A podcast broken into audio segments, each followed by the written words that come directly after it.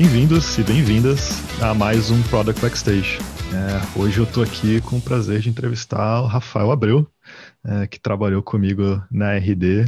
É, a gente trabalhou lá por uns, uns dois, três anos, eu acho. E, enfim, a gente vai bater um papo aqui super bacana. Então, Abreu, muito obrigado por ter aceito esse convite. É uma alegria, uma honra enorme te ter aqui, cara.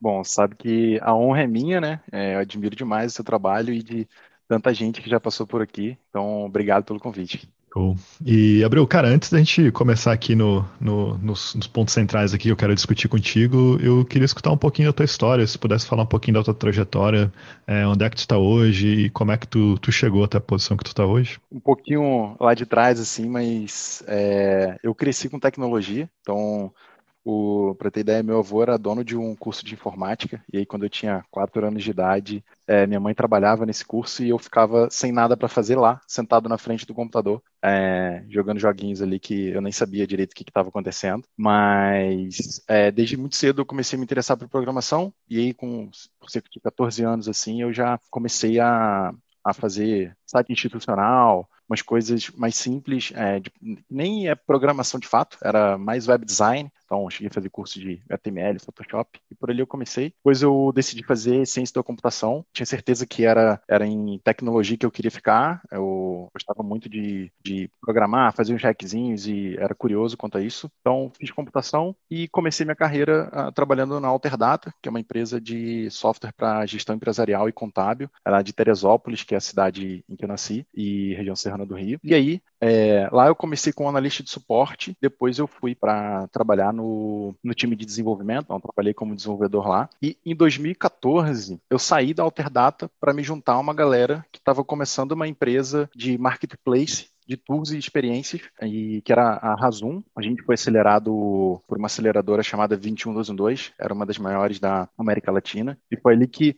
eu comecei a ter uma, uma visão melhor sobre o que, que era produto de fato. Que até ali eu, minha cabeça era muito de desenvolvimento de software, talvez até tradicional demais. E ali eu comecei a ver o que, que era produto e muito com toda a mentoria, o apoio que a gente tinha da 21212, várias pessoas que, é, que passaram por ali que hoje são, são referências e que tiveram startups vendidas e por aí vai. Uh, eu tive o prazer de passar por lá. Uh, em 2017, a gente decidiu fechar a Razum. Não fomos tão bem sucedidos quanto é, quanto outros empreendedores e empreendedoras que passaram por lá. E aí, naquele momento, eu vi que tinha uma é, tinha um leque de opções ali na frente por já ter empreendido, mas a resultados digitais me chamou muito a atenção. É, eu lembro que eu fui no RD On The Road, eu conto essa história para todo mundo. Eu fui no RD On The Road Rio é, e eu me apaixonei pela RD. Eu olhei a cultura da RD e eu falei, é lá que eu quero trabalhar, eu quero entender como é que se constrói uma empresa com essa cultura e tive o prazer aí de você me contratar para RD então, é, foi muito legal ter ido para lá, ter passado praticamente três anos na RD. É, trabalhei com pessoas que são muito inspiradoras, algumas delas, é, inclusive, já passaram por aqui. E, e aí, lá eu comecei realmente como Product Manager, né? Não mais como, talvez,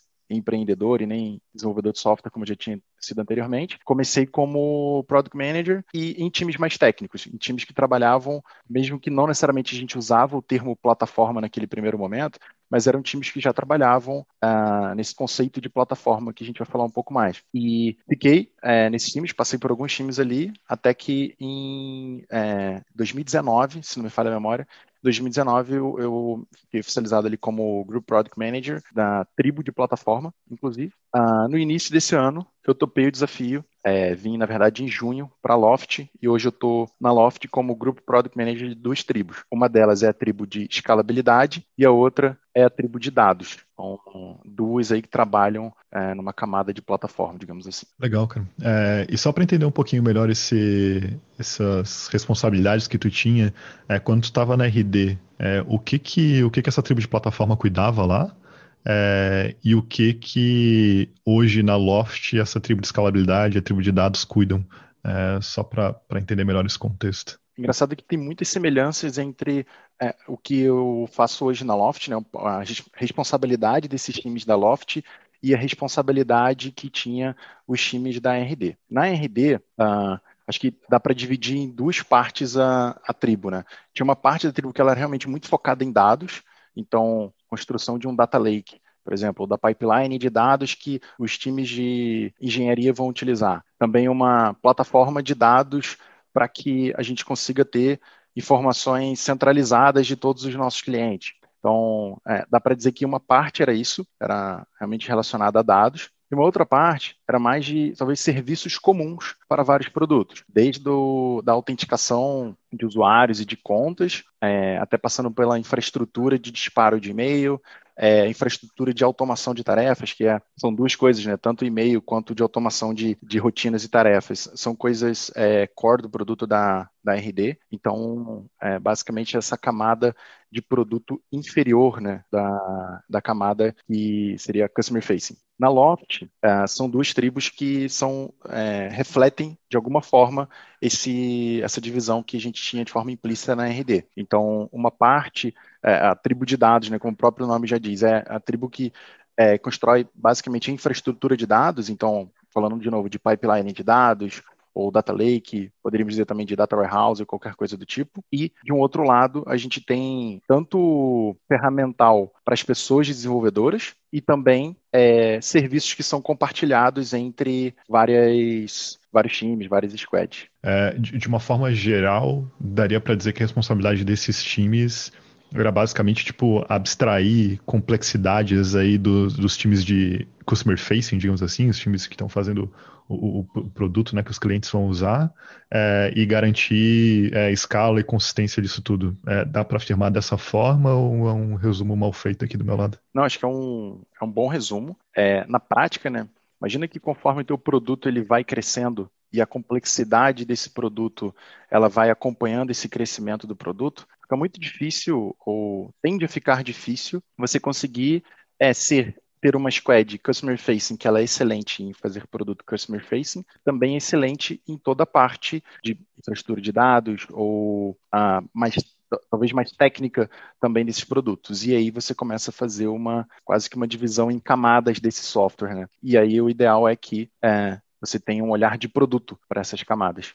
Então, acho que teu resumo, ele, ele é bem bom, assim. E daí, agora, tipo, pegando o gancho aí, né, da trajetória toda que tu contou, etc., acho que uma das coisas bem legais aí que tem na tua trajetória é, e que, acho que nos episódios aí para trás, acho que tanto no episódio com o Diego, quanto no episódio que eu fiz com, com a Carol e com, com o Gustavo, a gente falou bastante que essa questão dessa tua veia mais empreendedora, né? Tu, tu empreendeu no passado é, e depois acabou se tornando PM. É, eu queria entender, assim, como que isso te ajudou nessa jornada como PM, né? O quanto essa experiência empreendendo é, te ajudou a ser um PM melhor hoje, se é que te ajudou? Ajudou muito. Acho que o primeiro ponto é que no início, antes de eu empreender, eu tinha uma visão de produto um pouco utópica, porque eu não tinha sentido na veia o que era você estar tá construindo o produto ali na ponta, né? Então, o que eu quero dizer com essa visão utópica de produto, né? Beleza, é você ter aquela visão a respeito do usuário ou da usuária muito boa, é, de beleza, vou resolver as dores dessas pessoas, é, mas não pensar necessariamente qual é o impacto de, daquilo para o business, daquele impacto para o negócio em si. Então, acho que o primeiro aspecto da, como empreendedor foi sentir na veia que o, o produto ele precisa resolver um problema das pessoas que são usuárias dele, consumidoras dele. Precisa resolver bem esse problema a ponto delas estarem satisfeitas, mas também tem um propósito do negócio por trás. Então, acho que esse foi o primeiro aspecto. O segundo, que também tem um pouco de relação com isso, da mesma forma como é, antes a minha visão era utópica no sentido do talvez do propósito do produto, da forma como fazer produto. Porque quando você vende uma empresa, talvez um produto mais enterprise, né, que era o que eu trabalhava antes, é, e nunca passou eventualmente pela experiência de empreender, eu, no meu caso, não via a necessidade, às vezes, de iterar muito rápido. E aí, quando você está na frente de um business ali, é, você sente na pele que você precisa entregar aquilo para poder validar o teu negócio na prática. Então, acho que isso, isso começou a ficar bem mais latente para mim. Na prática, o dinheiro é escasso, né? Não tem muito tempo para você ficar analisando, identificando qual é a melhor solução. É ali que você começa. Ali foi quando eu aprendi, pelo menos, a, a realmente ser, ser mais ágil. Uh, e tem talvez dois aspectos também é, relevantes que me ajudou, que foi de algum modo em, em confiança, porque é, desde o do fato de que levantar fundraising, por exemplo, né? tocar uma empresa e quebrar uma empresa, que na prática foi o que aconteceu, é, te torna uma pessoa, de algum modo, um pouco mais confiante para lidar no dia a dia também e tomar decisões difíceis. porque acho que produto é muito disso, né? Como é que você consegue ter uma prioridade, tomar uma decisão difícil, escolher o que, que você vai dizer não. Então, acho que me ajudou muito nisso. E, e por último, acho que foi ter uma visão realmente mais de negócio. É, saber a importância de métricas de negócio, porque da onde eu vim, como até aquele momento como engenheiro de software, é, eu não olhava tanto para as métricas de negócio, eu olhava muito para as métricas de um, de um produto, da tecnologia em si, né? E ali, falando de LTV, churn, CAC, qualquer coisa do tipo, foi empreendendo que eu comecei a ter um olhar mais para isso. E, cara, a gente estava é, falando aí de plataforma, né? Perguntei como é que estava esse exemplo aí de RD e de, de, de Loft e tudo mais. Eu acho que é justamente esse assunto que eu queria entrar mais a fundo contigo aqui. E eu acho que o primeiro ponto, só, só para reforçar, como, como, que tu define né, o que, que exatamente é plataforma? Assim, como é que é a definição de plataforma na tua visão? Inclusive, recentemente eu fiz até uma apresentação na Loft para poder falar um pouco sobre isso. E na minha perspectiva, né, quando a gente fala de produto, é, principalmente falando de produto para consumidor final, você constrói o produto e entrega o valor para o consumidor final. Quando a gente está falando de plataforma, você constrói uma plataforma, ou você constrói, poderíamos chamar também de um produto, mas nesse conceito de plataforma, que permite com que alguém construa o produto, seja de uma forma mais eficiente, seja de uma forma é, mais robusta, qualquer coisa nessa, nessa linha, e esse produto, sim, vai entregar o valor para o usuário final.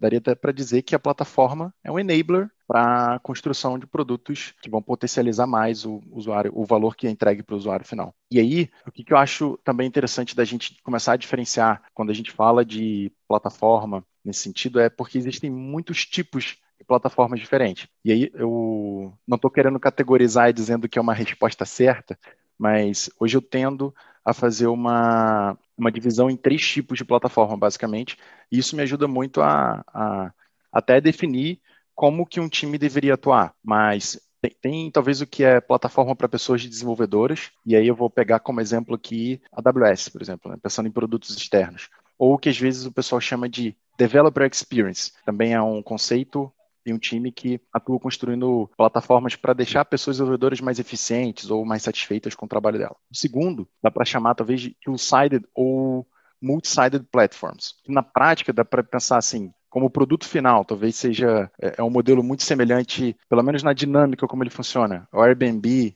Uber, mas trazendo para o conceito de plataforma que a gente está falando aqui, é mais para componente de infraestrutura de dados, como um data lake, no qual você tem algumas pessoas que publicam eventos dentro desse data lake, por exemplo, e outras pessoas que estão interessadas, ou outros times que estão interessados em consumir essas informações. Então você tem múltiplos lados atuando em cima dessa plataforma. A forma de gerar valor nesse tipo de plataforma é ligeiramente diferente. Né? E por último, só para fechar, seria extensões de produto ou componentes compartilhados, alguma coisa nessa linha, que basicamente é quando você tem um serviço que ele é, deveria entregar valor para muitas pessoas ou muitas squads e você precisa construir ele de uma forma mais centralizada. Para tentar tangibilizar um pouco, né? Isso poderia ser uma API, por exemplo, de um serviço de accounts, um serviço de contas, um serviço de autenticação. Então são coisas que vão, de algum modo, permitir que os times tenham funcionalidades compartilhadas entre si, por exemplo. É, e eu, eu, acho que essa definição ela já vai responder um pouco aí da minha próxima pergunta, né? Que era mais na linha de como é que tu define o escopo de cada um desses times. Então, se eu entendi, eu acho que o raciocínio vai muito na linha de entender primeiro qual é a responsabilidade dessa plataforma e dentro disso é, é, definir esse, esse, esse escopo baseado nessa nesse, nesse modelinho que tu, que tu mencionou agora. É, é isso mesmo? Ou, ou, como é que tu definiria isso? Acho que é exatamente esse primeiro passo, né? É entender qual é o tipo de plataforma que a gente está falando, né? Pegando como exemplo plataforma para pessoas desenvolvedoras, às vezes é até natural você colocar a responsabilidade de, da SRE, por exemplo, né? Que são aqueles times que talvez atuem mais em infra, em cloud, coisas do tipo. Ah, tem um conceito também que uh, particularmente eu gosto bastante, são dois conceitos, na verdade, que é o de Developer Experience, que eu comentei há pouco, e o outro que, ah, e o conceito de Developer Experience é interessante porque ele é um famoso User Experience, só que focado nas pessoas desenvolvedoras. É você pensar na pessoa desenvolvedora como o teu usuário e como que você vai fazer com que a vida dessa pessoa seja melhor, né? Qual o valor que você vai entregar para essa pessoa. Então, esse é o primeiro, né? A partir do momento que você entende, ah, faz parte é, desse conceito de é uma plataforma para deixar pessoas desenvolvedoras mais produtivas ou mais satisfeitas de algum modo, ah, beleza, ali você já consegue entender que o escopo está mais ou menos em cima desse conceito, na minha opinião, de developer experience. Se a gente está falando de plataforma de múltiplos lados, por exemplo, ali é só importante diferenciar, né? O que, que é parte da infraestrutura de dados do que, que são os dados que trafegam por ela. Porque se o time que constrói infraestrutura for responsável por todos os dados que trafegam por essa infraestrutura, é, esse time vai acabar ficando com um domínio muito grande. Então, o ideal é que você tenha um time que pensa e constrói a infraestrutura, mas que você tenha times que são responsáveis pelos dados que trafegam por ela, e esses times, na grande maioria das vezes, vão ser os próprios times customer facing, vão ser os próprios times que consomem essa infraestrutura. Uma forma, talvez, de pensar em cima disso, né, é fazendo uma analogia com o Mercado Livre. O Mercado Livre disponibiliza uma plataforma, boas práticas, regras e funcionalidades para as pessoas que querem comprar e vender qualquer coisa, mas não são eles de fato que administram as coisas que estão passando ali, né? São os consumidores é, e produtores de informações que chegam ali, uns tentando comprar, outros tentando vender. Acho que é a mesma analogia, assim, é como ser talvez o mercado livre nessa infraestrutura de dados e não necessariamente quem vai lá dentro insere uma informação. E por último, pensando um pouco nessa, nessa linha de extensão de produto ou é, um produto compartilhado, alguma coisa nessa linha, talvez é quanto menor menor puder ser o escopo,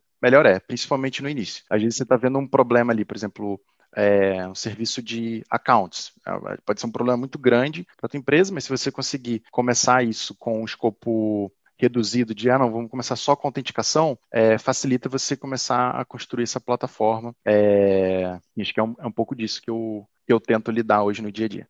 É, eu acho que uma coisa que, pelo menos para mim, é, quando penso em plataforma, acho que é importante reforçar, e daí depois tu me diz se faz sentido ou não, se concorda ou não, mas é, acho que assim, a pessoa que está liderando esse time de plataforma, né, é, ela precisa ter um pensamento muito generalista, né? É, porque justamente as especificidades disso vai ficar com, com esses times que vão usar esse, esse produto plataformizado que você está criando, e daí esses times que vão pegar isso e vão criar produtos em cima disso, provavelmente, né? É, então, assim, as especificidades vão ficar com esses times lá na ponta.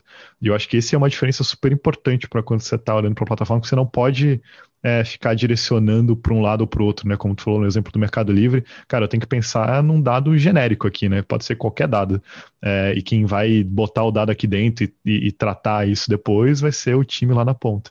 Porque senão você acaba criando uma plataforma que, na verdade, ela vai atender um caso de uso específico, e quando você precisar generalizar o negócio, que normalmente é a pegada de uma plataforma, você não consegue fazer por causa dessa deficiência. Exatamente isso.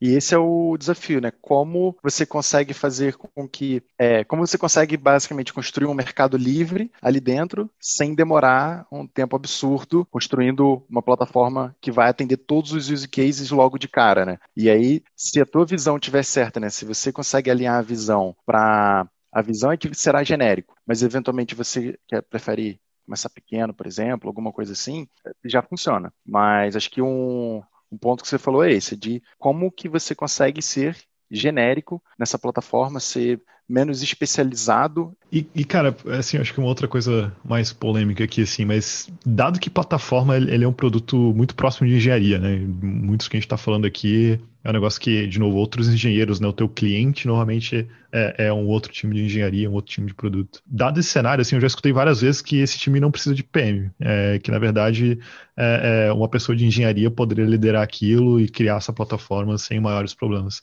O que que tu pensa disso? Como é que é a tua experiência com isso? É, é, dá até para pegar com uma experiência aqui do meu passado, né? Quando eu trabalhava na Alterdata, a gente, eu nem, a gente nem usava o termo plataforma, mas muito inspirado, não sei se, se chegou já a ler Spengler, mas aquele livro, livro Domain Driven Design, é, era basicamente um livro que é, enfim, eu acho que é o Eric Evans, que é o autor, ali ele, eu comecei a ter clareza, de certa forma, dos domínios ou das camadas que, envolve, que envolvem um software. Né? Naquela época, a gente chegou a desenvolver algumas coisas ali que, hoje, na minha percepção, aquilo era bem plataforma, só que a gente não trabalhava com Product Manager no time e funcionou. A gente entregou boas soluções e por aí vai. Na prática, o que acontece é, se você não tiver uma pessoa, uma pessoa product manager, por exemplo, você vai ter alguém dentro do time exercendo aquele papel, mesmo que seja part-time. Mas as responsabilidades é, que uma pessoa de produto tem, alguém vai ter que exercer, principalmente falando de uma empresa que já tem cultura de produto, por exemplo, que já tem é, pessoas de produtos trabalhando. Agora,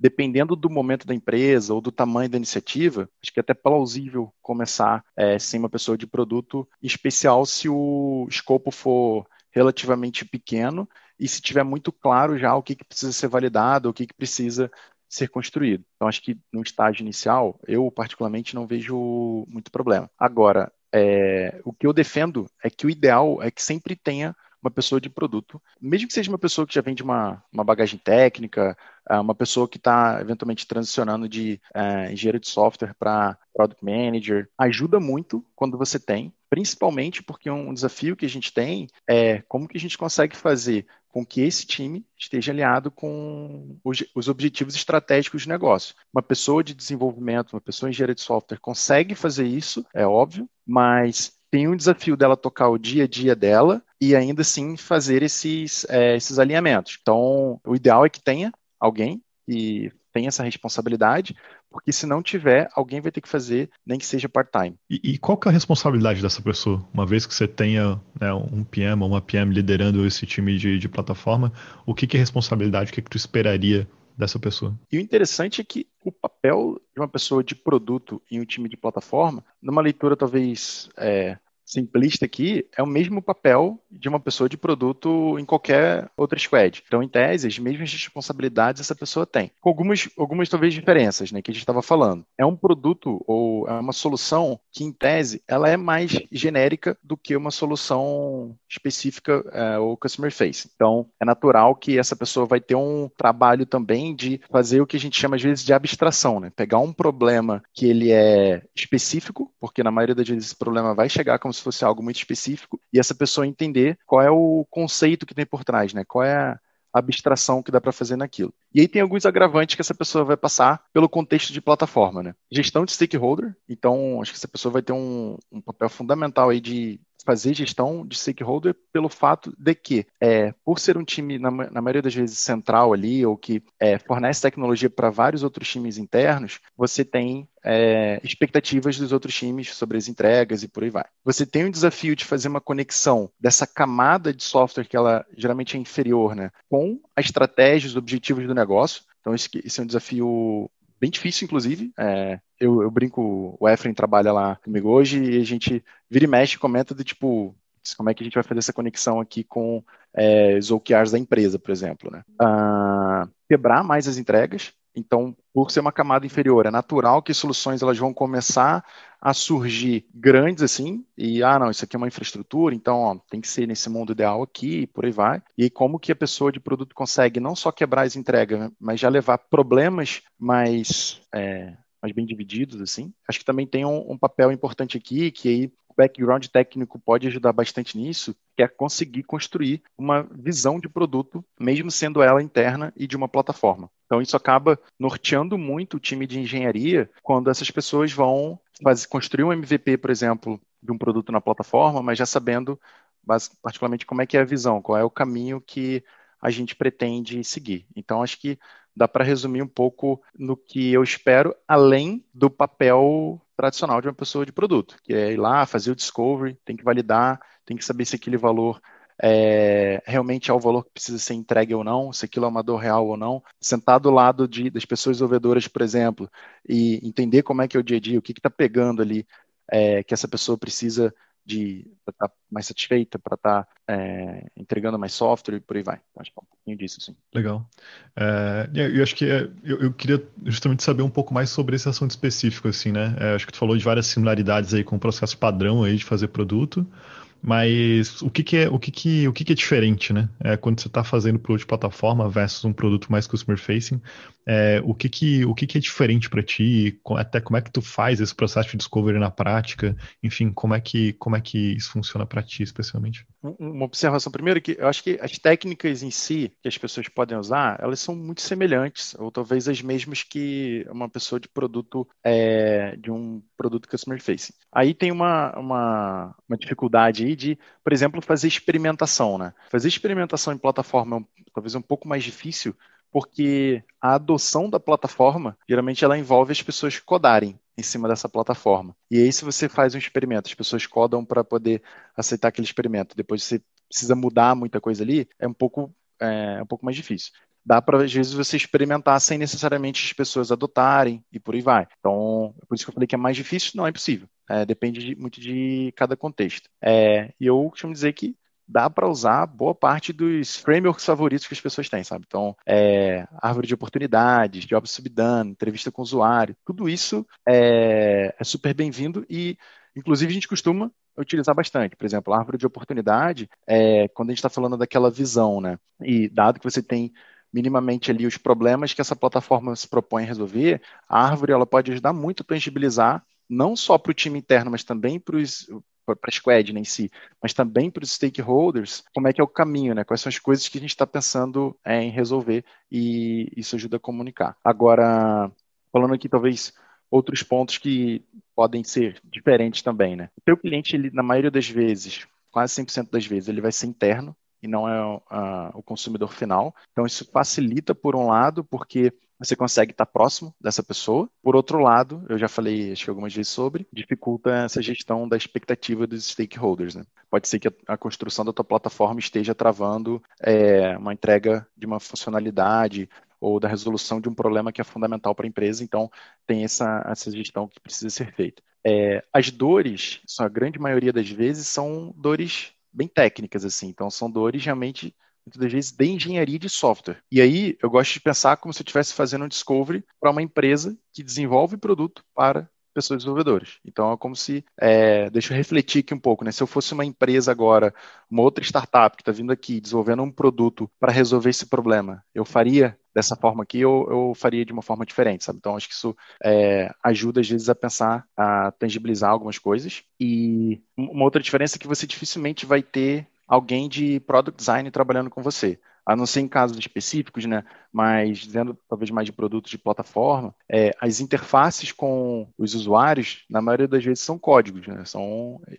é, APIs ou alguma coisa do tipo. É, e aí, acho que uma coisa que muda um pouco no processo é que ah, não é que todo o discovery inicial ele vai ser vai, vai faltar ali aquela pessoa de design que geralmente faz o, o pair com a pessoa de produto e por aí vai. É, acontece que você precisa entender que quem vai desenhar essa interface, muitas das vezes, é a pessoa desenvolvedora. Então, como que você consegue puxar essas pessoas cada vez mais para o início do teu discovery, é, para que as pessoas desenvolvedoras possam é, fazer esse papel que uma pessoa de design faria ali. Tem times que conseguem ter design, inclusive, mesmo nesse contexto de plataforma, mas no caso da ausência de design, eu gosto de pensar muito em como puxar ainda mais as pessoas desenvolvedoras para parear desde o início de um discovery. E você perguntou, né?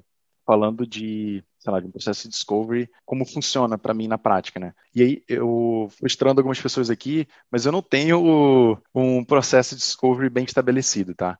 Eu adapto muito a cada situação. Eu tento perguntar muito qual é a real dor que deveríamos resolver naquele problema então, ou naquele contexto. É natural que às vezes um, um time de plataforma é, ela vai nascer com uma coisa muito específica, mas se você tentasse questionar qual é a dor que tem por trás disso, qual é o problema que tem por trás disso, ajuda bastante. Tem que estar muito próximo das pessoas desenvolvedoras, sentar, conversar com os outros times, então fazer perguntas, é, pedir para a pessoa contar o dia a dia dela e viver o dia a dia dela, né? Ao invés de só presumir que é, o time interno já sabe sobre aquelas informações. Isso é super importante, né? Porque pensando que o, você faz parte de um time daquela empresa, né? Que, em tese, o conhecimento das dores o teu time já sabe, essa é uma presunção muito grande. Então, vai na prática, no outro time entende o que está acontecendo naquele outro time, quais são os desafios que esses outros times estão passando. Então, acho que isso é relevante, principalmente pedindo para as pessoas contarem situações é, reais, assim, do dia a dia delas, é, qual foi a última vez que aconteceu isso aqui, para você saber é, de fato a dor que tem por trás de tudo. Pela gestão de stakeholders, assim, eu acho que é super importante é, documentar muitas coisas, então os aprendizados precisam estar do, tá documentados. Tem que usar a vantagem de ser um time interno para ter validações mais rápidas, de certa forma, sobre aqueles problemas. Então você tem a vantagem ali de entrevistou a pessoa, entendeu o problema, você escreve, daqui a pouco você manda é, o doc para a pessoa e fala, é mais ou menos isso aqui, isso aqui está refletindo um pouco é, do que a gente conversou. Isso eu gosto de fazer bastante no processo de discovery, de documentar. Algumas pessoas até brincam comigo, ah, mais um documento aí que o Abreu vai pedir para criar, porque é, eu gosto bastante de escrever. Eu acho que escrever ajuda a gente a conceituar as coisas e conceituar ou categorizar as coisas acabam ajudando depois a você quebrar isso em problemas menores. E acho que por fim, assim, para falar um pouco do que eu acredito de processo de discovery, é o básico ali daquele mapeamento dos quatro grandes riscos, né? É, em um produto de plataforma, você também tem que mapear os riscos de valor, você também tem que mapear e mitigar os riscos de usabilidade, os riscos de tecnologia e os riscos de negócio. Acho que é, como qualquer outro produto, você precisa fazer isso também. É, falando do risco de valor, uma coisa que eu já reparei, já aconteceu comigo, já cometi esse erro no passado, é demorar demais para poder validar um risco de valor, acreditando que talvez os maiores riscos ali são tecnologia. E não é. Na prática é o risco de valor. É, o ponto é como é que você consegue validar aquilo o mais cedo possível na construção da tua plataforma, mesmo que para isso você deixe várias boas práticas de plataforma de lado ali, para primeiro validar o valor, depois você vai lá, volta e, e, refina o código, a plataforma e por aí vai. Acho que um cenário desse todo, né, como tu falou, de desde pegar a visão lá atrás, né, de que essa plataforma vai ser no, no futuro, é, até todo esse processo de discovery para entender o que fazer nessa plataforma, é, pelo menos as experiências que eu tive no passado, isso normalmente saem coisas bem grandes, assim, né? Então você tem um, um monstrinho para construir lá. E, e eu queria entender, assim, baseado nesse discovery todo que foi feito, nessa visão que tem e tudo mais, como é que tu prioriza aqui de fato, como é que tu vai começar essa plataforma? Porque eu acho que como tu falou lá atrás, tem às vezes tem um problema que assim, uma parte mínima disso não adianta muita coisa, né? Você precisa ter é, é, mais, você precisa ter mais funcionalidades ali, mais é, é uma plataforma já um pouquinho mais estruturada para de fato ela ser útil, pelo menos no meu entendimento aqui, tu pode me corrigir também. Mas o ponto é, como é que tu prioriza o que que tu vai de fato construir isso, como é que tu faz isso no contexto de plataforma? Isso que você falou é muito verdade, assim, porque é, pegando o exemplo aqui de uma plataforma de dados, por exemplo, né? você precisa construir de algum modo é, a pipeline ou a forma de inserir os dados dentro dessa plataforma, você precisa ter a plataforma em si construída, do outro lado você precisa ter é, uma forma das pessoas consumirem essa, essas informações, e você ainda precisa ter pessoas que estão inserindo informações ali e pessoas consumindo, para aí sim você ver o valor final que aquela plataforma pode entregar, né? O valor que é, é, o valor pelo fato dela ser uma plataforma, né? Acho que na prática é isso. Então é realmente difícil. Uh, e o que eu posso dizer, tá, até hoje não consegui encontrar uma, uma talvez a fórmula ideal, mas o que, que tem funcionado muito bem e a gente tem feito isso cada vez mais é, de forma mais repetitiva e tem funcionado assim, tem entregue o valor, que é quando você consegue mesmo que não seja o caminho ideal de construção da plataforma, quando você consegue encontrar times que estão com uma dor latente naquele momento e que você pode começar a construir a plataforma é, para atender a dor daqueles times em específico, principalmente pensando nesse contexto de plataforma, né? Ou seja, você precisa ter basicamente alguém que está querendo inserir uma informação e alguém que está precisando daquela informação consumir aquela informação. Se você consegue encontrar isso, é por onde uh, eu tenho cada vez mais priorizado, assim, porque você já consegue provar o valor da plataforma como um todo numa interação rápida, assim. Mesmo que você não construa a plataforma ideal naquele momento, mas que você já tenha um mínimo de infraestrutura que possa fazer essa conexão entre as pontas, tá? Então, a minha priorização hoje, ela tem sido muito com base nisso, né?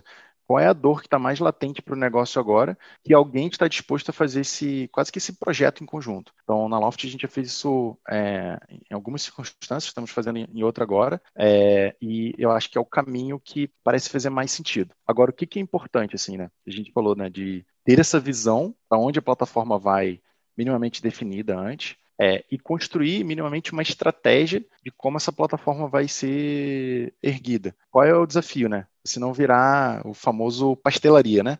Ah, então o próximo constrói esse aqui. Ah, não, então o próximo constrói esse aqui. Tem que estar tá claro para o time a estratégia e você usar essa oportunidade inicial literalmente como uma oportunidade de começar, mas não o modo de trabalho do time. Não sei se está ficando claro, e aí, fica à vontade para poder perguntar mais a respeito, mas o ponto é esse, é usar a priorização, uma oportunidade que você encontrou em alguma squad naquele momento, mas é, não necessariamente esse deve ser o modelo de trabalho. O modelo de trabalho do time tem que ser com uma estratégia clara, assim, é, tem que ser definido grandes problemas que vão ser resolvidos, por exemplo, ó, gestão de dados, consumo de dados, etc., usar essa oportunidade ali como é uma, uma, primeira forma de iterar rápido. Acho que esse é o ponto. E aí dá para quebrar também ainda em, em duas coisas, né? Por exemplo, antes de você ter o produto validado, essa plataforma validada, e depois de ter essa plataforma validada. Antes de ter essa plataforma minimamente validada, é nessa linha de o que for mais simples e que entrega algum valor naquele momento, que é essa questão da oportunidade. Ou seja, quanto mais simples for e quanto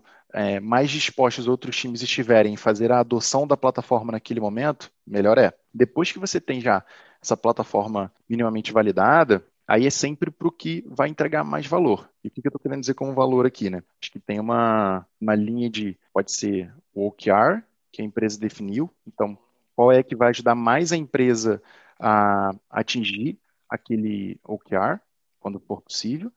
É, e quando não for possível, você pode ter os teus objetivos é, internos dentro do time de é, eficiência, redução de custo, sabe? Então, dá para encontrar, às vezes, objetivos ainda no contexto de plataforma, sabe? Entendi, entendi.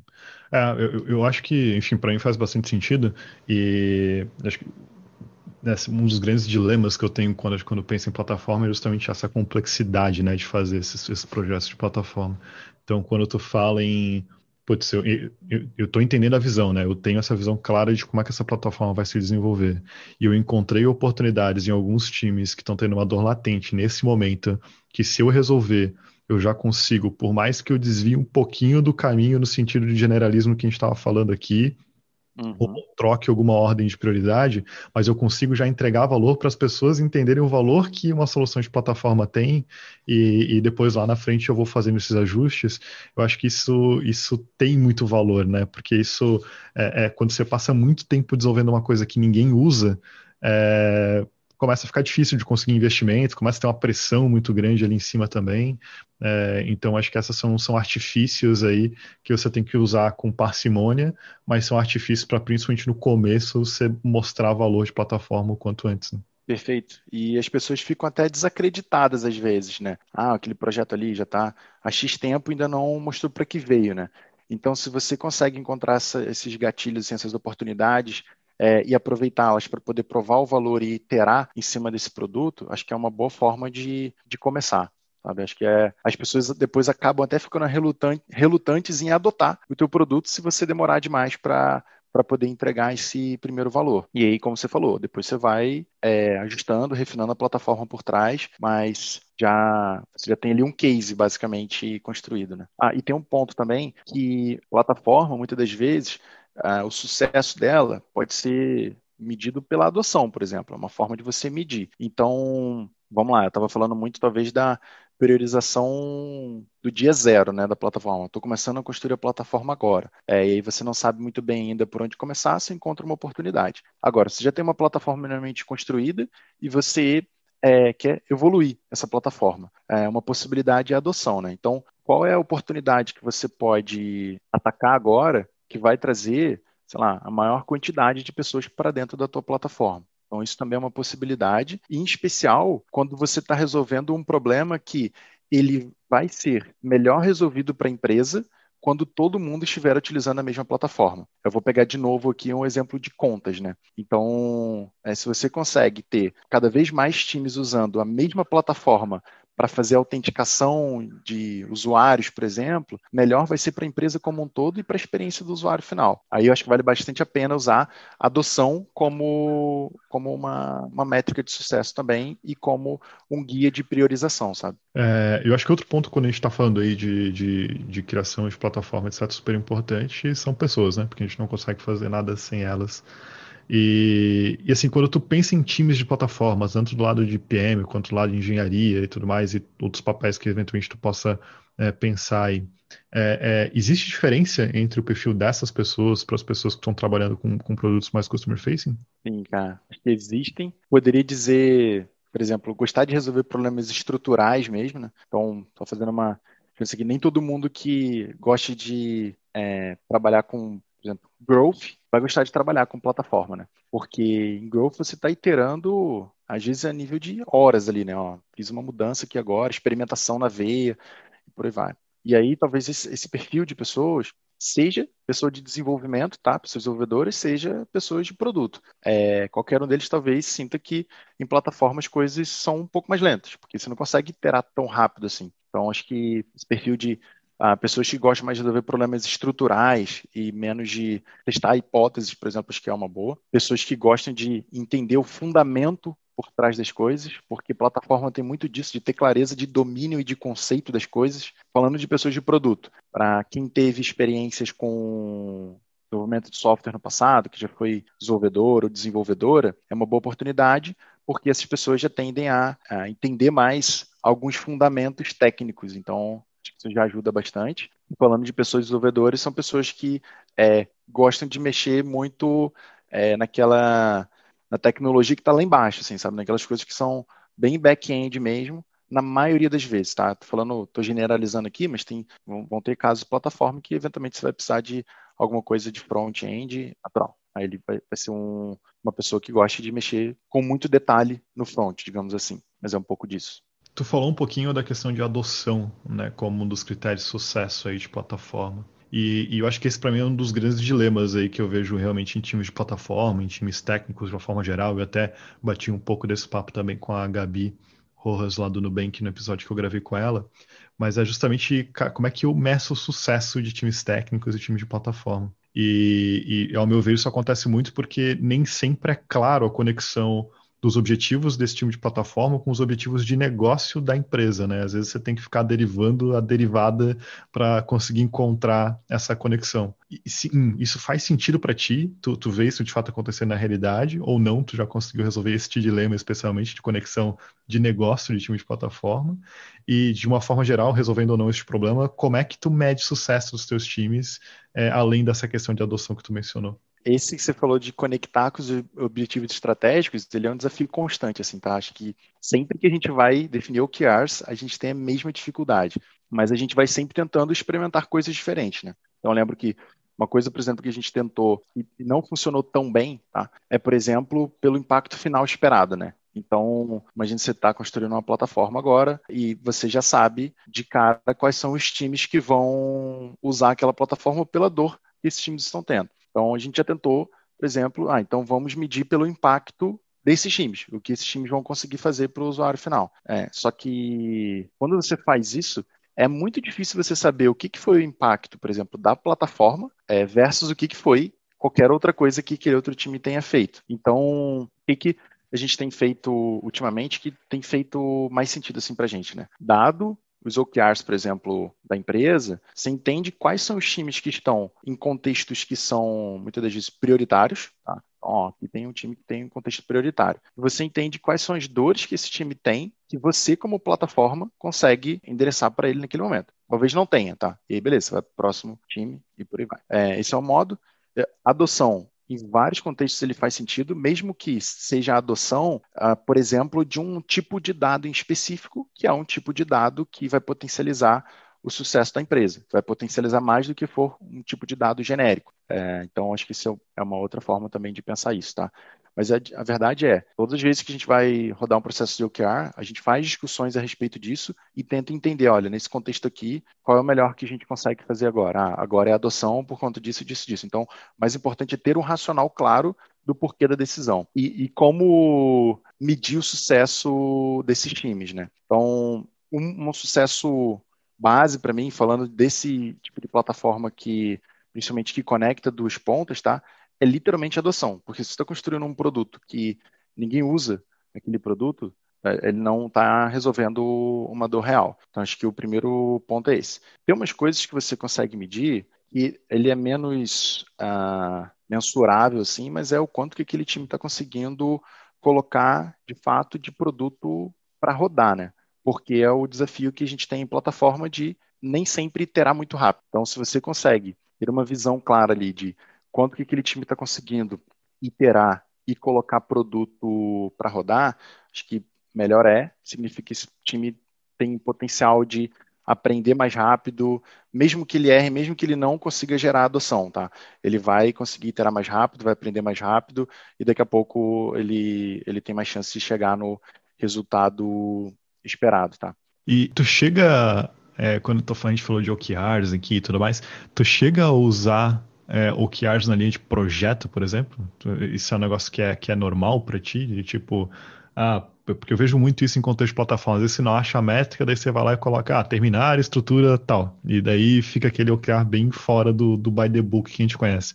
É, na prática, isso acontece contigo ou é uma coisa que é, tu, tu, tu realmente evita fazer isso? Não vou te dizer que nunca aconteceu, mas eu evito muito fazer. É, e aí, nessa linha, tá? Eu prefiro, de novo, é, talvez esteja sendo um pouco chovendo no molhado aqui, né? Sendo um pouco repetitivo, mas eu prefiro a adoção. Eu prefiro que o time alinhe desde o início com outros times quem vai adotar e meça pela adoção desses outros times do que necessariamente pela conclusão do projeto, sabe? Porque acho que na prática é isso, né? A conclusão do projeto, a entrega do projeto, ela tem no mínimo no mínimo, né, a hipótese de que outros times vão é, adotar aquilo em algum momento, vão consumir de algum modo. Então, o que, que a gente tem feito como boa prática? Né? No início do trimestre, ó, vamos definir os OKRs agora. Beleza, é a adoção da iniciativa XYZ. Já vai lá nos times que você acredita que tem potencial em, em adotar, já vai lá e já alinha com esse time, já tenta ver se consegue ter algum é, ó, sei lá, mais para o fim do tri aqui, o produto vai estar tá pronto, a gente consegue alocar duas semanas, três semanas, alguma coisa do tipo para o teu time fazer a adoção. Então, eu prefiro nessa linha, principalmente para poder gerar um alinhamento inicial, tá? É, e isso funciona, assim, esse alinhamento, pelo menos com a gente, tem funcionado bastante, de alinhar inicialmente com outros times, para que eles também, nos OKRs deles, eles já consigam prever que, sei lá, durante duas, três semanas, aquele time vai estar tá focado em fazer a adoção dessa plataforma, que é para um bem maior, né? Que é para um bem da empresa. É, mesmo que naquele momento não ajude o time a bater diretamente o OKR que aquele time está é, atacando, sabe? Que aquele time customer facing está atacando. Então acho que esse alinhamento ele, ele é fundamental e aí eu não eu, eu evito muito ir nessa linha de projeto, sabe? Legal. É, eu acho que justamente o próximo passo é tentar sintetizar esses aprendizados todos que tu teve, assim, né? Mas, pô, nesses últimos anos aí tu trabalhou diretamente com plataforma é, é, tanto na RD quanto agora na Loft, e eu queria tentar pescar, assim, quais são esses teus principais erros e aprendizados aí que tu pode compartilhar é, para ajudar outras pessoas que eventualmente estão passando por desafios semelhantes, assim, o que que, o que, que seriam os teus top erros e aprendizados aí nesses desses últimos anos trabalhando com, com, com plataforma? Esse é muito legal, porque dá até para contar uma história de quando eu entrei na RD. Eu, bom, eu estava vindo de um background que eu codava, né?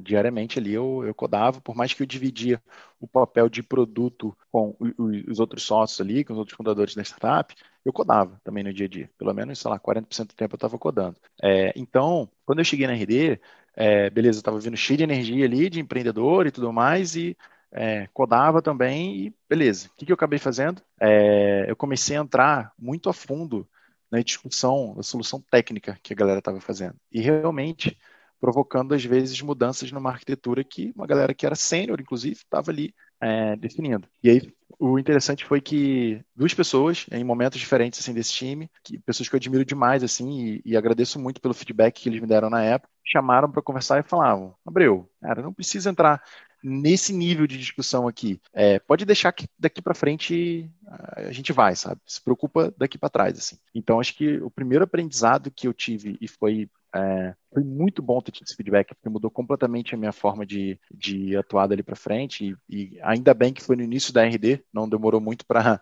receber esse feedback. É, não entrar em solução, não entrar em discussões profundas sobre solução técnica, sabe? Não entrar nessas discussões, é, principalmente porque Talvez quem está nesse time de plataforma são pessoas de, é, que já foram desenvolvedoras em algum momento, às vezes estão fazendo uma transição agora, então é natural que a pessoa queira ir lá participar da, da discussão, mas a não ser que seja uma provocação para, pessoal, será que isso aí vai resolver o problema que a gente está querendo resolver? Então, a não ser que seja nessa camada, é tentar o máximo possível não entrar nessas discussões técnicas, assim. Esse é o primeiro aprendizado. E o segundo é que dá para entregar a plataforma de forma mais rápida, de forma incremental, digamos assim. Então, esse é, foi, foi também um, aprendizado na RD, bem, bem doloroso, inclusive, mas está demorando muito, provavelmente você está errando em algum momento é, que não está conseguindo deixar isso iterativo. É como que a gente consegue quebrar essa visão que a gente construiu em interações menores e por aí vai, mas esse, sem dúvida alguma, é o segundo ponto.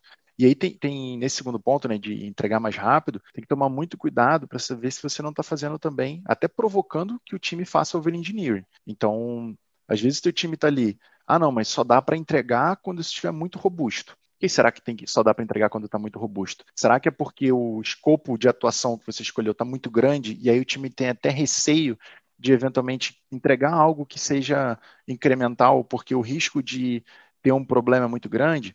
Então, isso você deveria ter identificado lá atrás no Discovery, nos riscos, e tentado mitigar isso, por exemplo, pegando uma iniciativa que é menos estratégica, se for o caso. Mas o ponto aqui é que dá para entregar rápido. É, o que você tem que se questionar é por que, que vai demorar tanto? Sabe? Por que, que a gente não está conseguindo fazer rápido e tentar mitigar esse risco? de aprendizados, acho que são os dois principais, assim, que, é, que doeu na prática.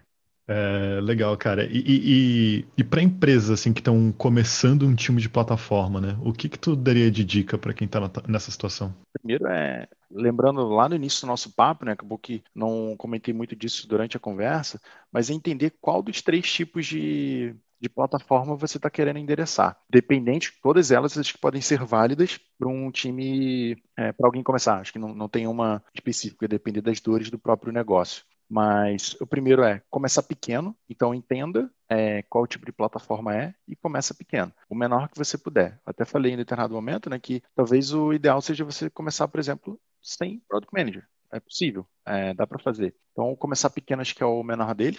Ter clareza do domínio desde o início, é, tomar muito cuidado para não partir com é, sem clareza de qual o domínio que aquele time vai atuar, qual é a missão daquele time, né? qual é o, é, o objetivo que aquele time tem é, no, num determinado espaço de tempo. E entender também, dependendo da plataforma que você escolher, quais são as maiores dores cross assim que você tem, né? Quais dores, qual, qual é, o, é o maior problema que você tem hoje de forma horizontal dentro da tua área de tecnologia, ou de produto ou de engenharia? Você precisa endereçar, sabe? Então, entendendo isso, talvez você consiga é, dar uma missão muito clara para esse time, uma missão pequena, escopo pequeno para esse time poder começar a iterar. Porque é natural uh, que essa, essa, primeira missão do time talvez ela fique abrangente demais. E aí fica muito difícil do time é, sair do lugar e começar até às vezes a provar esse conceito de plataforma, sabe? E daí, no outro cenário, né? É, quais, quais seriam as tuas dicas, né, para quem está querendo se tornar um PM de plataforma, assim, né? Para quem está começando essa jornada,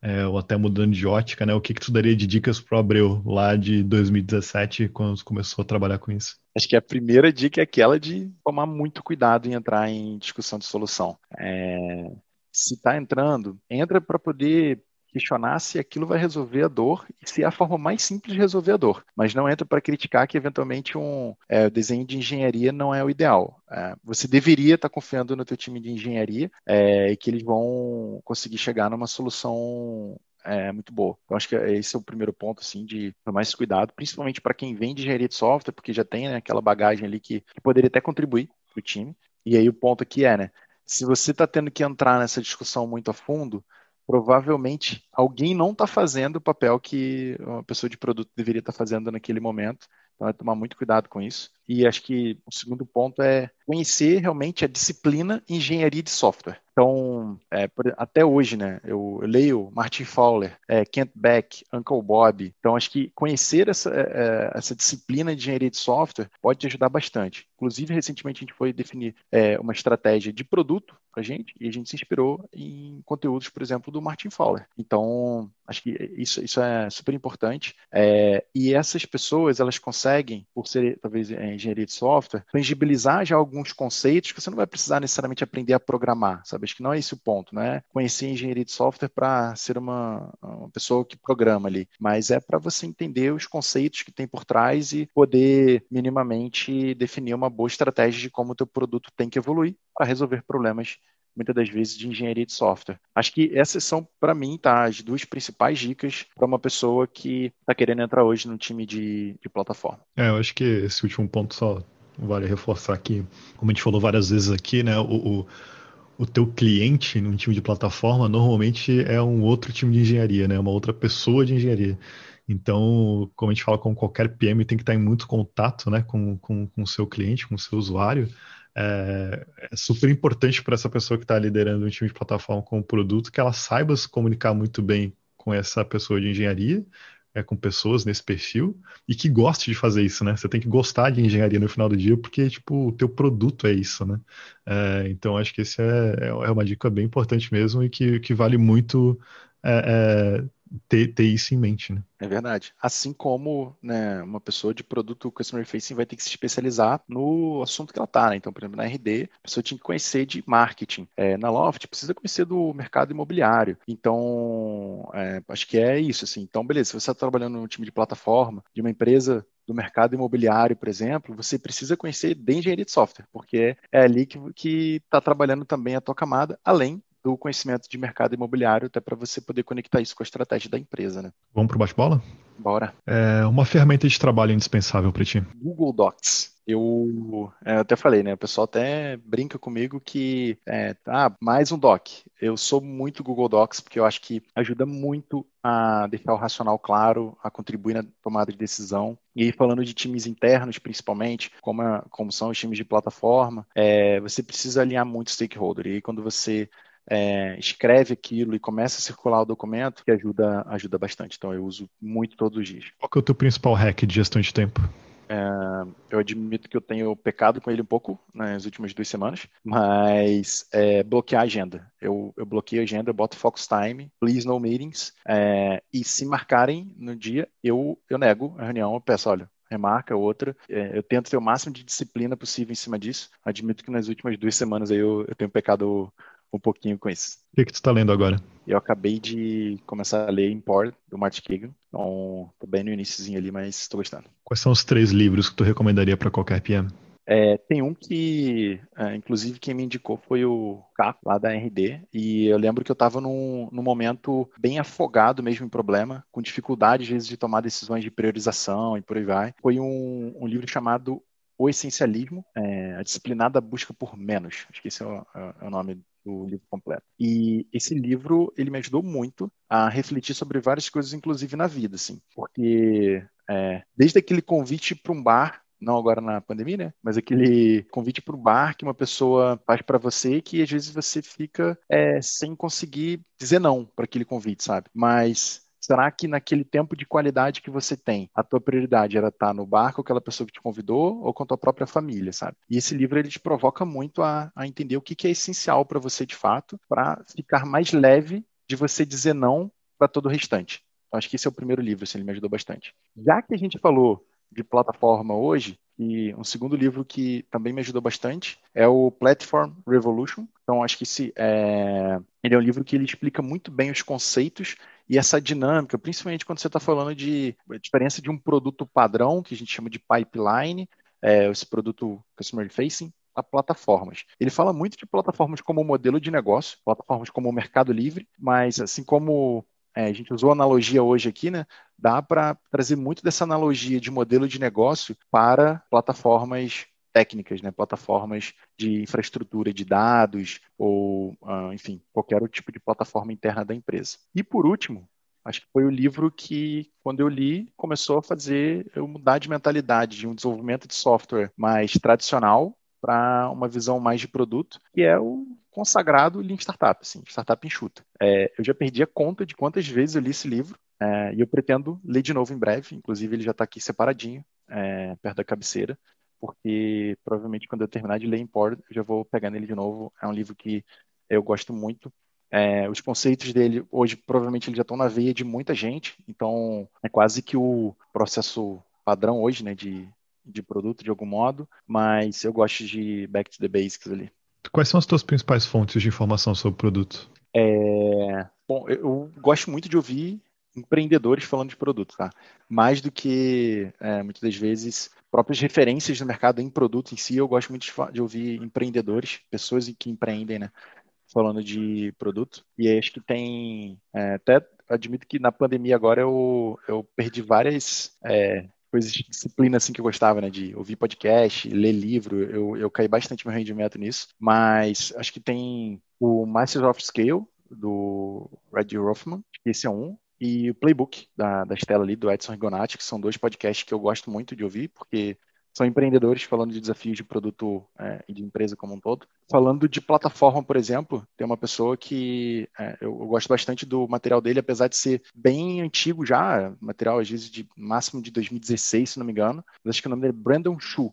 Ele é VP do Shopify hoje em dia. E acho que os conteúdos dele falando de plataforma são muito bons. E até falando de liderança de pessoas de produto mesmo. E tem mais um que acho que é. Eu gosto muito também do material da Intercom. Então, tem um artigo deles que se chama How We Build Software. Esse artigo, é, ele me ajudou muito, principalmente lá no início, sim, de, de startup, porque ele, acho que eles conseguem deixar o processo, processo de desenvolvimento de produto ali bem simples. É, não acho que é by the book você pegar aquilo e aplicar, mas para a pessoa entender como é que pode funcionar um, um, bom processinho ali de produto, acho que eles fazem isso super bem, sabe? Show. É, enfim, também, também adoro essas referências de empreendedorismo, acho que realmente bem, bem, bem interessantes. E, e, gosto muito dos podcasts aí, tanto do, do Reid Hoffman quanto do, da, das telas, né? São, são bem bacanas. E, e, e, cara, acho que nessa jornada toda, quem te inspirou é, eu, não, eu não consigo ter uma pessoa em específico que me inspirou, mas é, eu me inspiro muito no Google. Me inspirei durante muito tempo no Google em si. Era uma quase que uma missão minha. É, eu pensava muito, um dia eu quero trabalhar no Google. E para ter uma ideia, eu, há 15 anos eu guardo um exemplar da revista Info é, que o Google foi capa. Então, aquilo durante muito tempo foi uma quase que uma motivação minha de trabalhar para poder chegar lá, sabe? Então, acho que é um pouco disso. E o que é um bom PM para ti, ou uma boa PM? alguém que consegue definir muito bem um problema e influenciar as pessoas para resolver aquele problema. E o que é um bom produto? Um produto que resolve uma dor de forma agradável e muitas das vezes até muda a forma como a gente lida, lida com algo. Por exemplo, sei lá, Spotify. É, eu, eu acho que era chato demais ficar baixando música e eu basicamente não me lembro mais ou não faço mais o que eu precisava fazer antes para poder ouvir basicamente qualquer música do mundo ali, sabe? é, para ti que gosta de, de playbook, é, nesses anos todos aí, certamente adquiriu algum aprendizado, né, algum conhecimento que te guia sempre e tu sempre passa ele para frente quando tem oportunidade. É, que aprendizado é esse? Isso é bom, hein? É, ouvir é mais importante do que falar, então eu tento sempre ouvir primeiro, sabe? É, entender primeiro o outro lado, seja no relacionamento pessoal, seja em relacionamento no trabalho, problemas, desafios, enfim, seja o que for, eu tento ouvir primeiro é, e é ouvir atento para aí sim me posicionar ou dar uma sugestão, seja lá o que for. Show. É, Abreu, cara, muito obrigado de novo pela tua presença aqui. É, muito obrigado pelo conhecimento que tu compartilhou. É, obrigado pela jornada aí também, né? Acho que a gente já trocou bastante, já aprendi muito contigo. Então, de novo, cara, felicidade de ter aqui e obrigado por ter compartilhado todo esse conhecimento aqui com a gente. Eu te agradeço novamente o convite, a admiração que eu tenho por você é muito grande. Obrigado aí por todo o apoio é, e tudo que você sempre me ajuda aí. Valeu, cara. Bom, é, esse e os outros episódios do Product Backstage estão disponíveis em productbackstage.com.br é, e nos principais players do mercado. Todos os links e referências, etc., que o Abreu citou por aqui, vai estar tá no episódio dele, na página do, do, do, do PB. Muito obrigado pela audiência de vocês e vejo todos e todas no próximo episódio. Grande abraço.